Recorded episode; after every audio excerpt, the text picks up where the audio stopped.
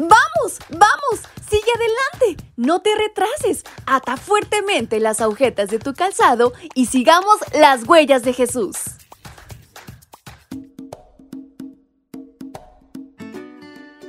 Muy buenos días mis pequeños y grandes, ¿cómo están en esta mañana? Espero se encuentren muy bien y con mucha energía para comenzar una nueva semana escolar. ¿Qué les parece si la iniciamos de la mejor manera? Conociendo de Dios y compartiendo más de su palabra a través de este, su devocional para menores y adolescentes. Su amiga Fabi les acompaña y les invita a prestar mucha atención a nuestra reflexión que lleva por título ¿Qué hace Moisés aquí? aparecieron dos hombres conversando con él. Eran Moisés y Elías que estaban rodeados de un resplandor glorioso y hablaban de la patria de Jesús de este mundo que iba a tener lugar en Jerusalén. Libro de Lucas capítulo 9 versículos 30 al 31. Inmediatamente después de la muerte de Moisés, Satanás se jactó ante el Hijo de Dios de lo que él consideró su mayor triunfo y trofeo haber hecho caer a Moisés y retenerlo en el sepulcro. Entonces Dios manifestó su poder, lo resucitó antes de que su cuerpo viese la corrupción. Si te interesa conocer más, puedes leer Primeros Escritos, página 164.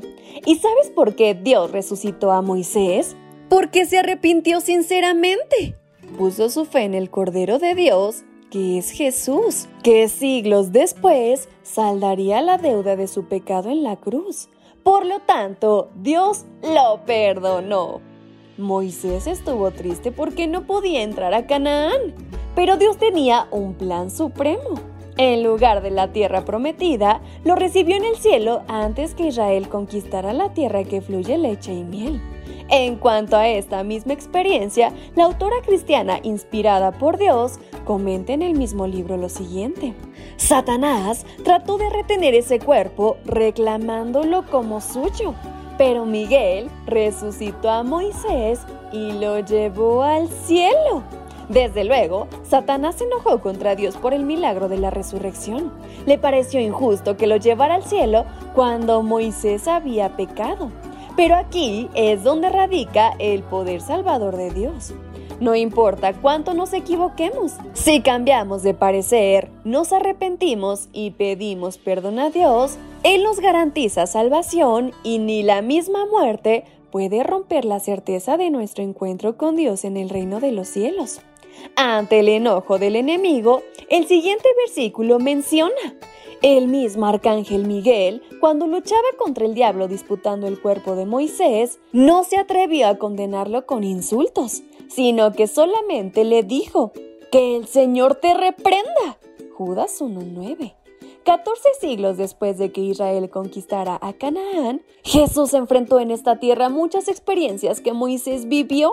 Por ejemplo, el rechazo de la mayoría de las personas. A diferencia de la muerte de Moisés, Jesús enfrentaría la suya en la cruz, pero mediante su muerte conquistaría la vida.